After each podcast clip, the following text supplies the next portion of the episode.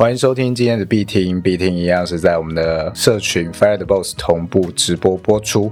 喜欢我们的内容，欢迎点击下方的资讯栏位连接到我们的 Discord，跟我们聊天，来问问题。那每个礼拜四的晚上九点可以一起参与直播。好，那我们今天要聊什么呢？哎，我们今天要聊的是投资不用再猜对边，如何运用数据去逆转人性。就是我们投资不是常常就是啊，今天要猜多还是猜空，到底会上涨还是下跌呢？这是很多投资人，不管是新手还是老手，都会遇到的问题。那今天就会透过一些我们的实例分享，还有一些我们的区块链的链上数据，来教大家怎么样子可以不用再看说今天要猜哪一边，然后可以简单轻松的做投资，尤其在今天的现在的熊市里面赚到钱。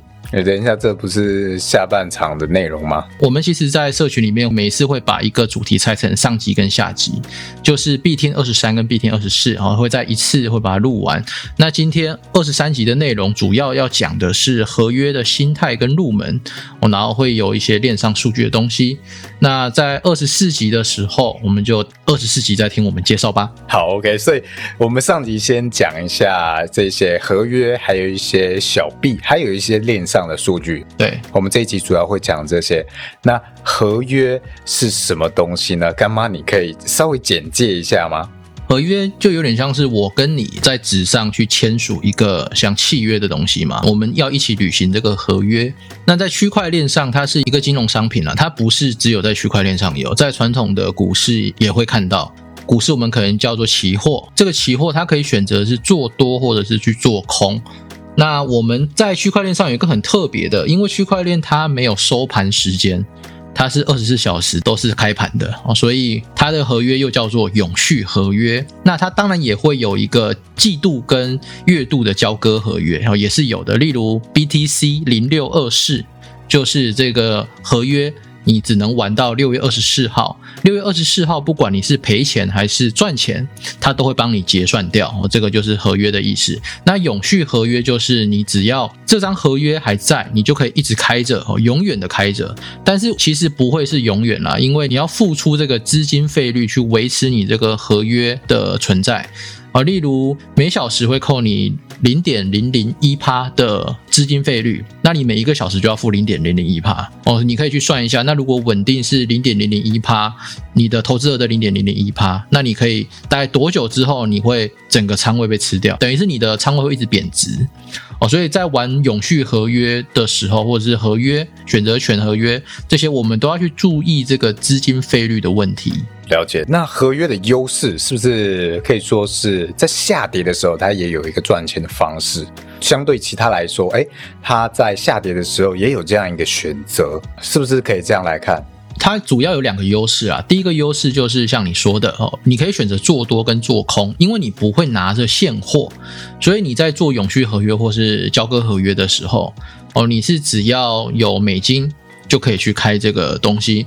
那你开这个合约之后，你可以选择一边。例如现在以太币是一千七百到一千八百左右，那上个礼拜是大概在一千九到两千。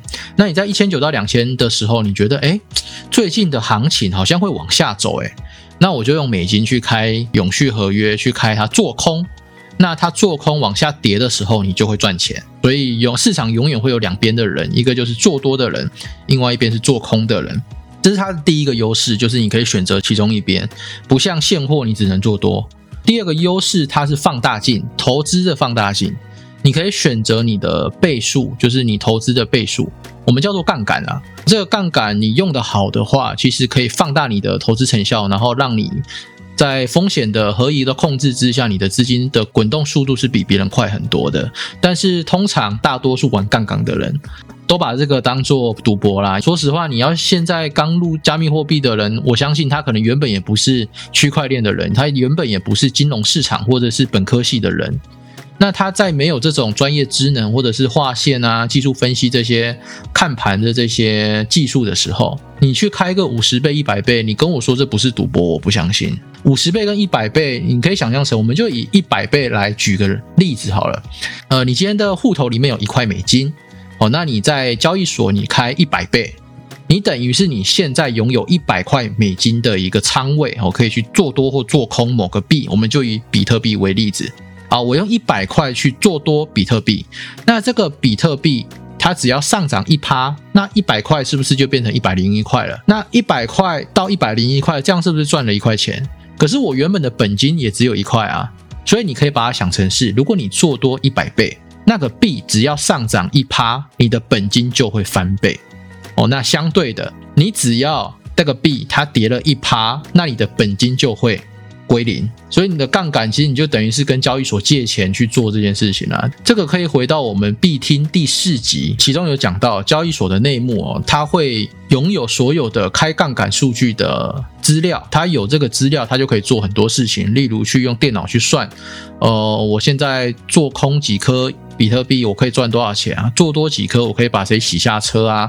我就是要让你去爆仓嘛。所以杠杆这个东西，如果你开三倍以上的话，你会风险非常大。所以如果你真的要使用杠杆，而且也是提高你的胜率跟你的仓位去滚动速度变快的话，我的建议就是三倍以下，你会发现你赚钱速度变快了。所以如果你是今天听我们 BT，你原本就有在玩永续合约、有在玩杠杆交易的人的朋友。哦，你可以试着哈去做一些测试单，去做三倍以下的杠杆哦，你会发现你找到另外一个天堂哦。这边也讲一下我的经验，分享一下我自己的故事好了。就是在这个月之前，我是没有碰过合约的。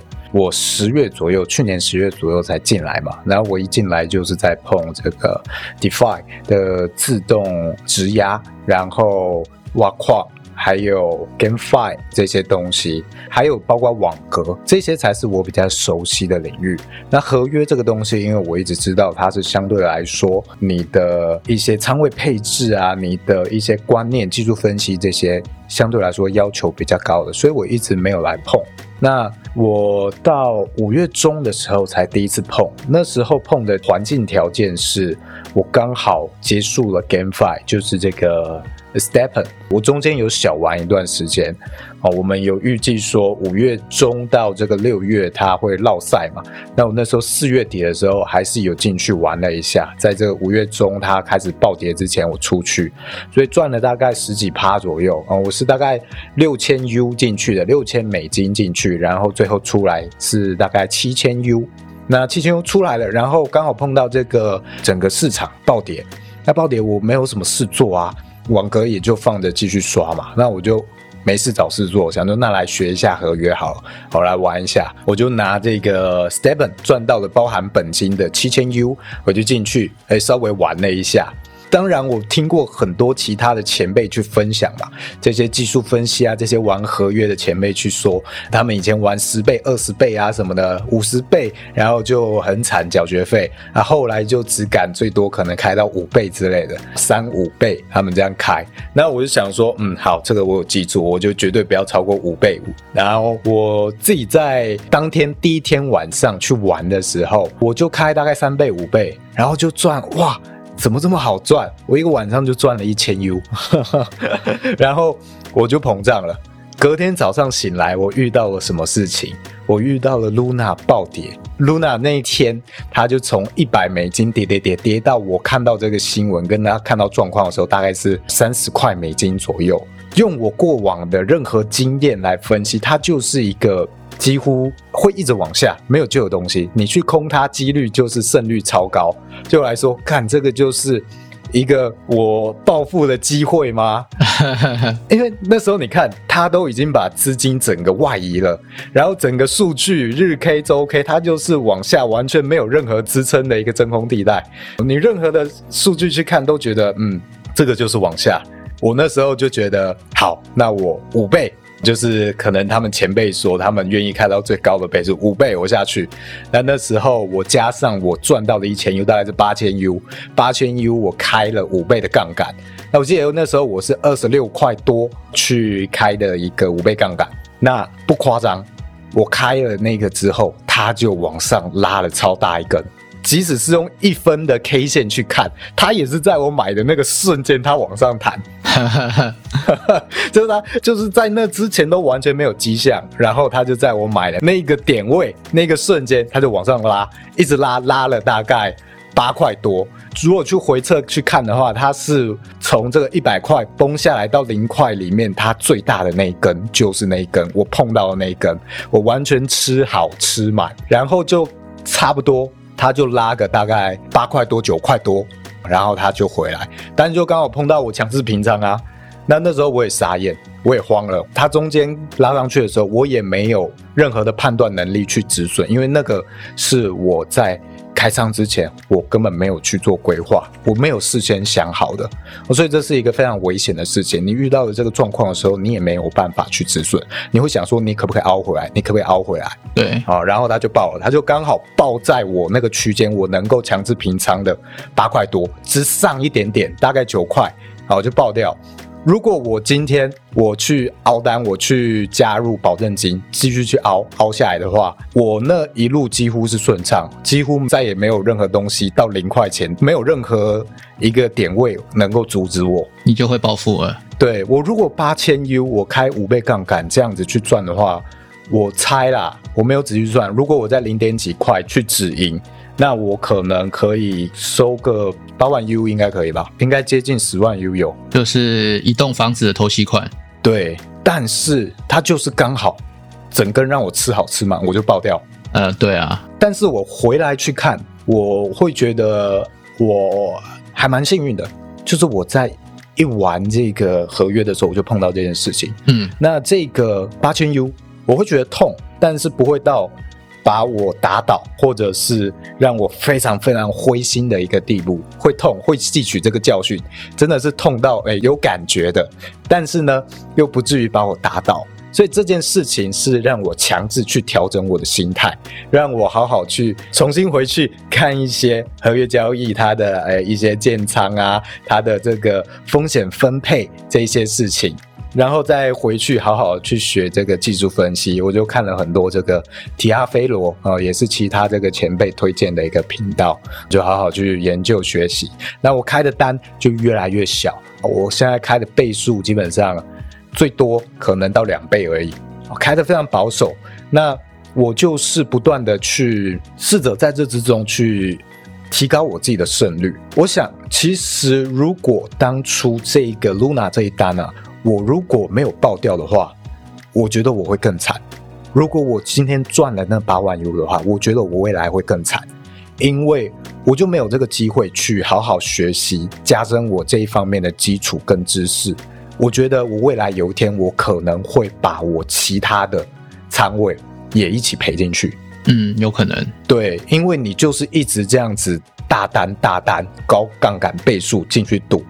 你就觉得你这样赌，你以为是对的，那有一天你就越赌越大，你赔掉的时候就是一次赔，所以这是非常危险的一件事情，这个是大家都要知道。那我很幸运是在一开始我就去赔掉了一个可以让我去好好重新学习的一笔学费，而且我能承受的学费。那很多人其实玩这个合约啊，他缴的学费是他再也回不来，没办法回来上课的程度。哦，他一脚就毕业了。我觉得我在这方面很幸运啦。这是给大家做一个借鉴。你玩合约，你一定会碰到你觉得很好赚，你会碰到这个甜头。这个是超级危险的一件事情，在你还没有任何风险分配跟仓位分配哦这些风险优先的概念之前啊，你尝到甜头非常危险。另外一个我学到的观念可以给大家分享，就是。你可以把你一开始投进去的资金，你就拆成可能一千份，然后你就想说，今天这笔交易我只能亏千分之一我的仓备本金仓位，也许一万 U 的话，我就限制我只能亏十 U 这一单。那不断透过这样子去累积自己的胜率，再逐渐把你的每一次开单能够损失的部位逐渐加大，也许最多加大到你把你的本金可以拆成一百份，即使。你乍看之下是很小的仓位，每一笔单也许就只有几趴而已，但是这样子累积起来，你的胜率提高的话，其实是相对来说，那也是非常赚的一件事情。我们在录这个节目的同时，以太币正在暴跌。它刚刚从我们开始讲课的时候是一千八百二十左右吧，哦，然后开始录到现在只过了十七分钟，它刚刚最低来到一千四百三十。还在下楼，一千多少？一千七，一千七百三十。哦，一千七。它现在显示暴跌十趴。哎，你可以注意到，其实我最近没有在那个 fair 区讲话，就是大家在冲浪嘛，跟新的脚本对出来之后，大家就冲浪。我其实没有讲话，因为我最近都在研究那个有新火友丢出来的资讯，是那个 AI 艺术自动生成的东西。我一直在研究那个。对，即使是这个其他的火友 take 我说，哎，赶快来空这个 look rare，那我也没有进去，因为我知道我最近其实没有在研究，没有研究我就没有那个 formal 的心，因为我知道我胜率会低。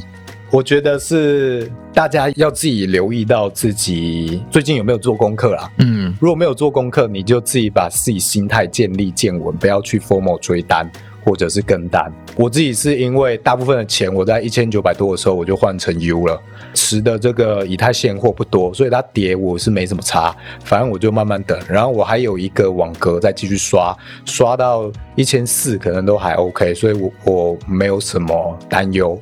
就是躺平，对，因为你是做中长期投资啦，所以短线你不碰的话，这样其实人家在痛苦，你根本是呃心情不会受到波澜。我觉得这蛮好的，这对于一个投资人来说，这是这个心态，我觉得很棒。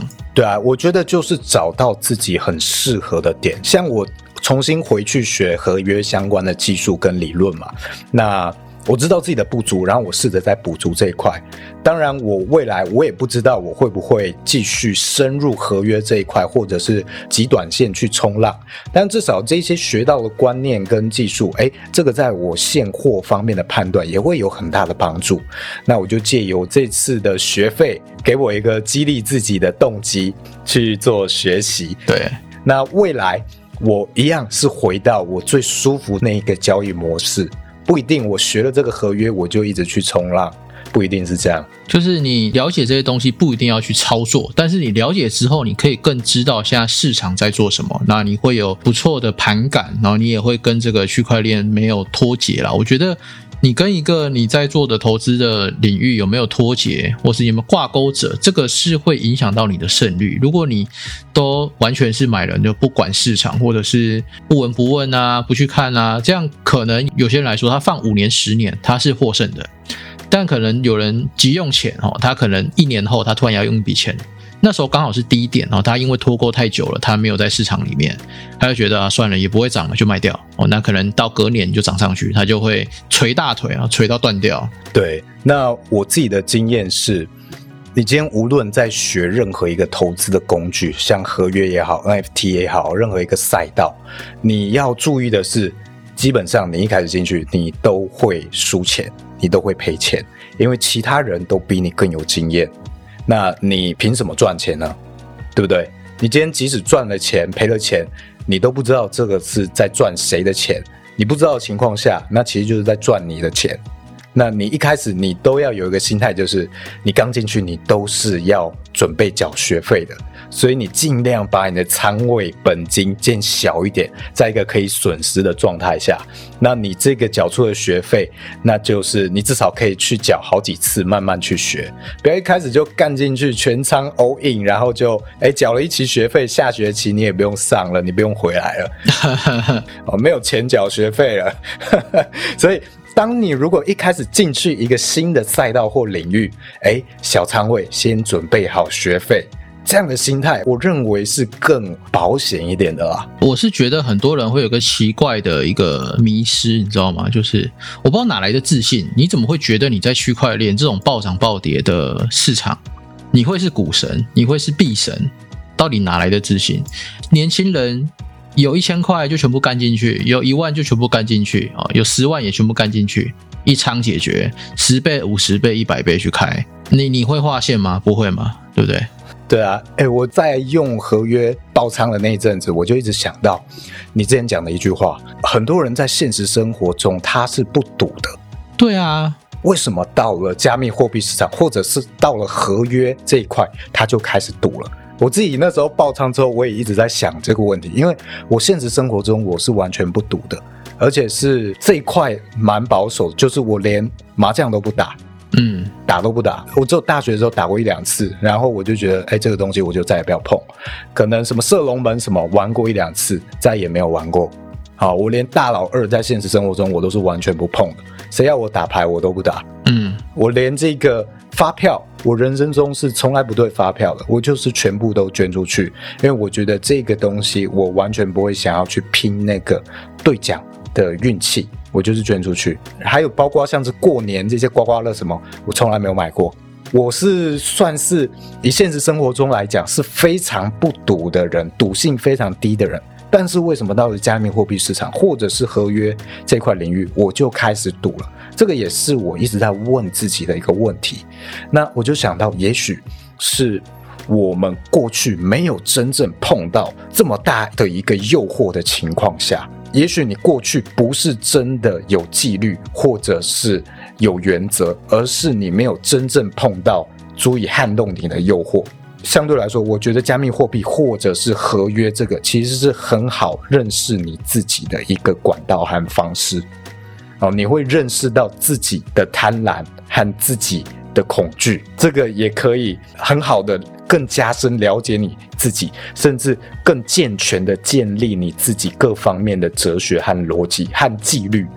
这是我的想法。而且我觉得在做交易的人啊，就是你会发现，呃，为什么我踏入这市场之前跟踏入这市场之后，你的个性啊，你的行为会差这么多？是我想讲的是，呃，其实没有，其实人都是会被带风向的哦。你在这个市场，你看到哦某个群啊一直晒单，开五十倍、一百倍去做。那你就很容易在这个风气之下被耳濡目染，被诱惑住，所以你会想开看看。那你赚到一次之后，你会有一个甜头，就是因为你开了五十倍，你赚得到嘛？你可能会膨胀。我、这个其实在心理学上就叫做不对等的增强啦。不对等增强为什么会害死人？就是因为它不是对等的。像我们工作会有疲劳，会有倦怠期，为什么？因为我们工作的薪水是固定的。每个月的五号或一号，或者是月底发薪水嘛，它是一个固定的。然后到了年底就会有年终，这个是固定时率的一个增强。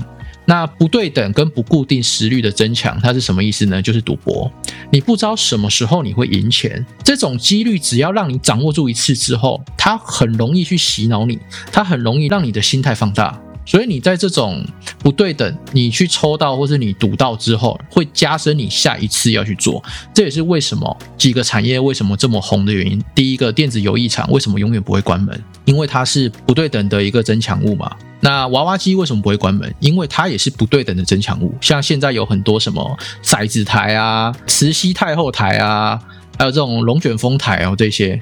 哦，像这种也是不对等的嘛，你就是吸了那个东西，让在里面弹跳，弹跳之后它有一个骰子，稀巴拉哦，骰到可能三个六，你就可以获得什么一百二十盒的洗衣球，哦，类似这样子。所以照这个来看的话，这种不对等的真的会很容易去控制人。所以我们如果今天你在生活中，你特别喜欢娃娃机啊、赌博啊，或者是这种不对等的增强物的话，那你有很有机会，你在这个加密货币市场哦，你很容易血亏。那你应该怎么做呢？第一个就是你加入的社群，我觉得应该是要风气都是在讨论的，或者是在去检讨策略的，而不是每天都晒单，然后就只有晒单。哦，老师说什么？我在这个一九二三开一百倍，一九二八的时候收单，哇，我赚了三十几趴，我超厉害。这个其实都是假的啦，因为你每天起床你就很期待嘛，那个老师会报一个数字给你，然后跟你说开几倍，好，你就去开了。有时候有赚，有时候有赔。朋友问你啊，最近过得怎么样？不错啊，我做合约交易一百倍，最近不错，有赚啊，也有赔啦，但是还是赚比较多。但是你有没有发现，这个东西根本就不是你自己的策略，这不是你自己来的啊？那你仰赖那个老师，那那个老师有一天走掉了，或者是他有一天看不准了，那你不就很容易血亏吗？这个是我觉得新手在入市场，然后对于合约这件事情，心态上要有一个调整跟认识啦，不然你真的是会很容易死去哦。然后到时候再去诅咒老师啊，再去靠背说加密货币割韭菜啊，暴涨暴跌。我觉得韭菜不是被割的，是自己养成的。我觉得这句话送给大家。像前阵子吧，台中有一个呃玩 UST 这个稳定币，然后他放了两百万美金。然后去质押年化率有二十趴的一个资金盘，一个庞氏骗局。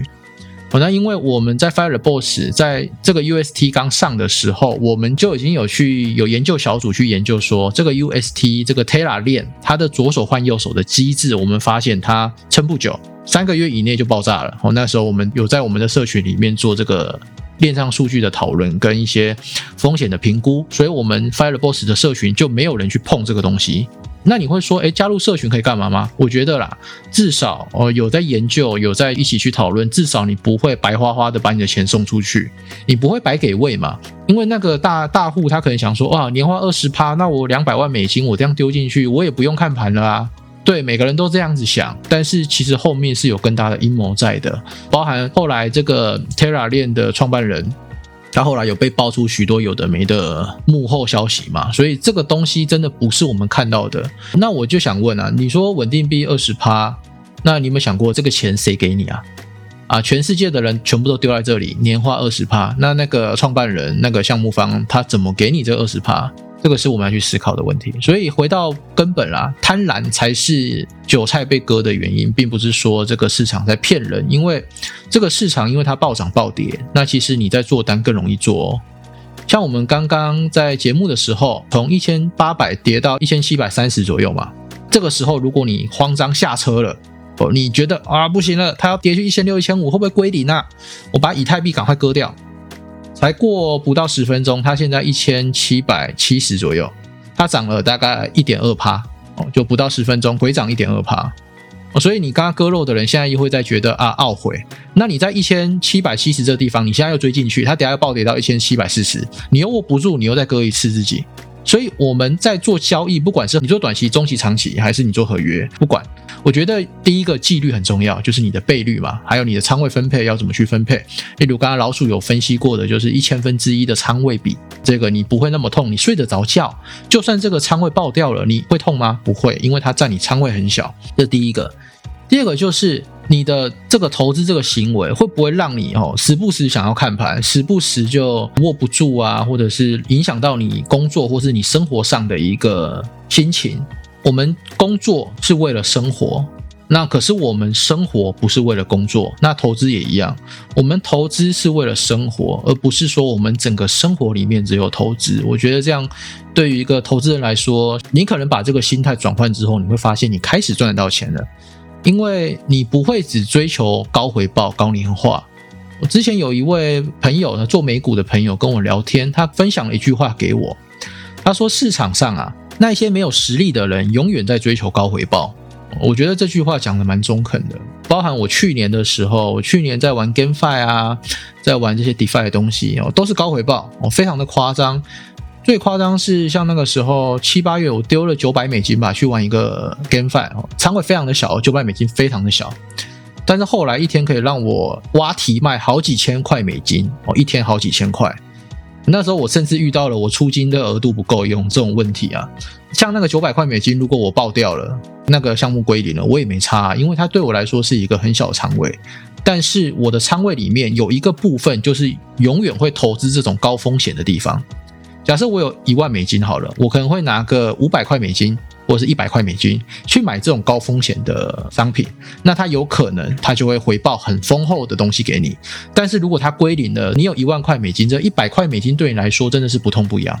所以，我们投资第一件事最重要的仓位分配跟你的纪律哈，再来就是心态，这三个都有之后，那我们要怎么样子去在合约里获胜呢？老鼠，你有什么看法？呃，我觉得纪律刚刚讲这个，其实会需要蛮多时间自己去揣摩出来，因为每个人的纪律可能都不一样，这有点像是个人的原则嘛，对不对？像干妈最近就有在讨论说，哎，她有这种对于币价趋势的体感。但要怎么样量化，或者变成一个 SOP，或者变成一套交易的原则，可能超越了策略，变成了一种原则跟纪律。那其实需要一段时间的转化。那例如像是提阿菲罗，就是我刚刚讲的这一个技术分析的这个长线投资者，他的纪律就是他在每一次开单之前，他都会先设好止盈和止损。如果没有想好止盈和止损在哪里的话，他今天就不开单，他就绝对不开单。这是他的纪律，这样他就不会被涨到哪里，他还要不要继续放着让它飞，还是过山车又回来打水漂，他就不用担心这种事情。这个是他自己的纪律。那当然每个人都不一样。那像他就有另外一个观念，就是他假日是不做盘势分析的，因为相对来说周末。的变动比较不大嘛，周末就会都跟大家说，周末就好好去生活，因为我们今天投资是为了过更好的生活，那不是让你的生活全部都拿来投资，这个是你也要想好，你今天投资的目的到底是为了什么？那为什么你今天在这个学习过程中你就？改变了你的目的呢？你就这样子爆肝。你原本是想要 fire the boss 的，你想要炒掉你老板，减少你的工作时间。结果你到了币圈，开始每天研究十八个小时。哎，那到底你有没有解放自己的时间？这个是值得大家去思考一下的啦。你在这个交易过程中，逐渐建立好自己的纪律。对。还有包含今天暴跌了蛮多的这个东西，待会可以跟大家去做简单的分析。为什么今天以太币跌成这样？那比特币好像没有跌那么多，然后以及整个爆仓数据这些，我待会会在这个节目跟大家去做分析。我就是回到今天的主题啦，还是要讲一点 链上数据的东西。哎呀，OK。好，那在讲列上数据之前，我想先给大家看一张图。那如果你是我们 t a x 的听众，哦，没有看到图的话，你可以来我们的 Fireboss 公开社群里面有一个频道叫做火友笔记。哦，那我们的火友 Steven 会在每一次闭听结束之后。把我们今天讲的一些内容，还有我们相关的图啊，我会放到那个活友笔记里面哦。所以如果你是听众，你看不到图也没关系，那你可以先听看看。那在我们这一集 B 听二十三上市之后，你可以到 Fire Boss 的社群里面去看。然后我再给大家一个随堂考的一个地方。其实我们 Fireport 社群很有趣哦，我们不定期会办一些考试，我们叫做随堂考。我会出一些问题，然后给我们的活友，不管你有没有持有我们 NFT，都可以去回答。那大家就可以看着我们给的题目去作答。大家不要小看这个随堂考啊！你真的不要小看。当初我进来十月的时候，干妈就是给了我这种随堂考，然后我后来十二月就跟着他一起做了这一个 NFT 项目。好，好好认真作答，这搞不好都是你的机遇。对对对。我当初就是用这一张图，然后给老鼠在我个人甜点铺里面去作答，他写的很不错，我觉得他有很不错的分析能力，所以一开始我找米老鼠来做项目是赏识他的项目分析能力，哦，一开始是这样，所以水养考里面它其实也是一个人才招募中心呐，好不好？人才招募中心，跟各位听众讲一下这张图在做什么。这张图有四个阶段，我叫做 A 阶段是 BTC 主领的一个涨幅。B 阶段是以太币主领的一个涨幅，也就是说，以太币的涨幅会超过 BTC。第三阶段是主流币的涨幅，就 C 阶段。这个地方呢，以太币会持续领先 BTC 之外，其他的主流的山寨币，像是 FTT、BNB 这种大的平台的币，或者是像一些公链的币，Solana 啊，或者是。像 p o k a d 然后这些币哦，它会有一个指数的增长，这是 C 阶段。在 D 阶段叫做 Alt Season 哦，这个阶段是什么意思？Alt Alt 这个就是山寨币的意思，也就是说山寨币的季节。在 D 阶段的时候，市场非常的贪婪，在这个地方，比特币跟以太币都会缩水。但是所有的小币都会万币齐涨，不管是狗狗币、西巴币、迷因币、Luna 币或者是什么币哦，在低阶段的时候都会有不错的涨幅。但是主流币像比特币跟以太币都会缩水哦。那现在的情况哦，像今天啊，今天以太币的跌幅是八点二四趴，最高的来到减十一趴左右了。那比特币相对来说没有那么强势哈，它只减了四趴。但是其实以往啊，每一天基本上都是比特币跟以太币都是各跌一趴，也就是说比特币跌一趴，以太币也会跌一点多趴。那比特币跌两趴，以太币就会跌二点多趴。哦，以往都是这个样子。好，它们联动性非常的高。那这边我给大家一个相关性的一个网站哦，我贴在我们的火友闲聊这里啊。这个网站大家可以看一下啊，大家可以看一下这个一年的图表哦，你会发现近一年里面啊。比特币跟以太币的相关性，它们的联动性有点八三哦，有八十三趴的几率涨跌幅是一样，呃，应该不说几率啊，就是他们的涨跌幅度有八十三是一样的哦，点八三非常的相似。所以你透过这个链上数据，你可以简单去看一下，哦，你就可以预期啊，像如果你买 BTC，它跌一趴，是不是 LTC 莱特币它会跌比较多？那 XRP、I 打币、ADA 啊，就跌更多哦，这个就是 它的一个相关系数，这是其中一个。那为什么今天我们今天到底发生什么事情呢？今天的比特币它跌的很少，跌四趴，但以太币跌了十趴左右。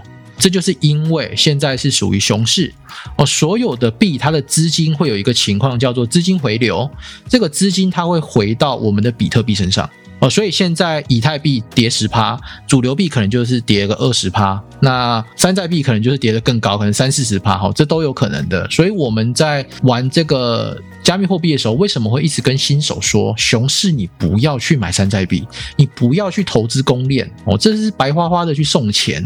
因为你在这个地方，大部分的资金它会回流到比特币身上，那你在这个时候你投资的时候，你就很容易钱被吸走，然后跑去买比特币。那一般的庄家会怎么操盘呢？他会这样子哦，比特币不动嘛，比特币不动的时候，市场是不是需要一个出口？好问哦，今天所有的盘都是死气沉沉都不动，突然有一个币，例如 Luna 暴涨三十趴，大家会不会想去追？会想去追的，绝对是会想去追的。所以这个时候，大家的钱会被那一个缺口给填上，会去找那个缺口填。我就是有洞就插，他看到那个洞就想进去。所以今天整个呃加密货币的市场不好的时候，突然有一个币暴涨了，那很多人就会把 BTC、以太币、主流币全部割掉，割掉之后拿去投这个。Alt Season 的币就是这个山寨币，结果你追上车之后，它继续涨，涨了三十趴、五十趴、六十趴、一百趴，哇，这个币这个攻链哇超级强。哦，你就这样子一路追，这个时候庄家再把那个山寨币倒掉，你就会发现山寨币爆掉了，山寨币它跌了六十趴、八十趴、一百趴，它跌下来之后，你会发现另外一个事情很有趣哦，诶，为什么山寨币跌完比特币就涨了？诶，因为。庄家在洗钱嘛？今天比特币没动作的时候，庄家花了一点钱去建仓，哦，花个一个礼拜、两个礼拜去把某个山寨币的仓位建起来，逢低就减，逢低就减，建了一个幅度之后，做阶段式的拉盘，把山寨币拉起来。山寨币拉起来之后，市场因为长期没有一个缺口，哦，没有跌也没有涨嘛，大家想要投资的感觉。于是大家发现这个币很厉害，就去投它了。然后这个时候庄家早就在拉盘出货了。等你进场的时候，庄家就在来割韭菜。庄家割完之后，再把钱换回比特币，他就可以换到更多的比特币哦。假设今天他有一百颗比特币，他拿去玩这一个小币，那他割完你之后，他获利三十趴，再把这三十八的钱拿回去再买比特币。可能不是变成一百三十颗哦，因为这个时候比特币还在跌嘛，因为钱都跑去那个山寨币上了，所以这时候比特币萎缩，那他去买比特币就更多啦，他可能可以买到四十颗、五十颗，那这样子他只要操作这样一次，他的比特币就从一百颗变成一百四十颗，有够香，好不好？就是我们不要做这一种割自己，然后一直被庄家玩的一个人生。所以今天透过的节目啦，也是告诉大家一个庄家到底会怎么样子去洗盘，怎么样子去洗你上车跟洗你下车的。所以这东西我们要怎么做呢？今天你可以这样做，你可以反手做。假设今天庄家比特币暴跌了，他跑去拉盘某个山寨币，你是不是知道庄家一定会回来比特币？哦，那这个时候比特币暴跌，你就买比特币嘛。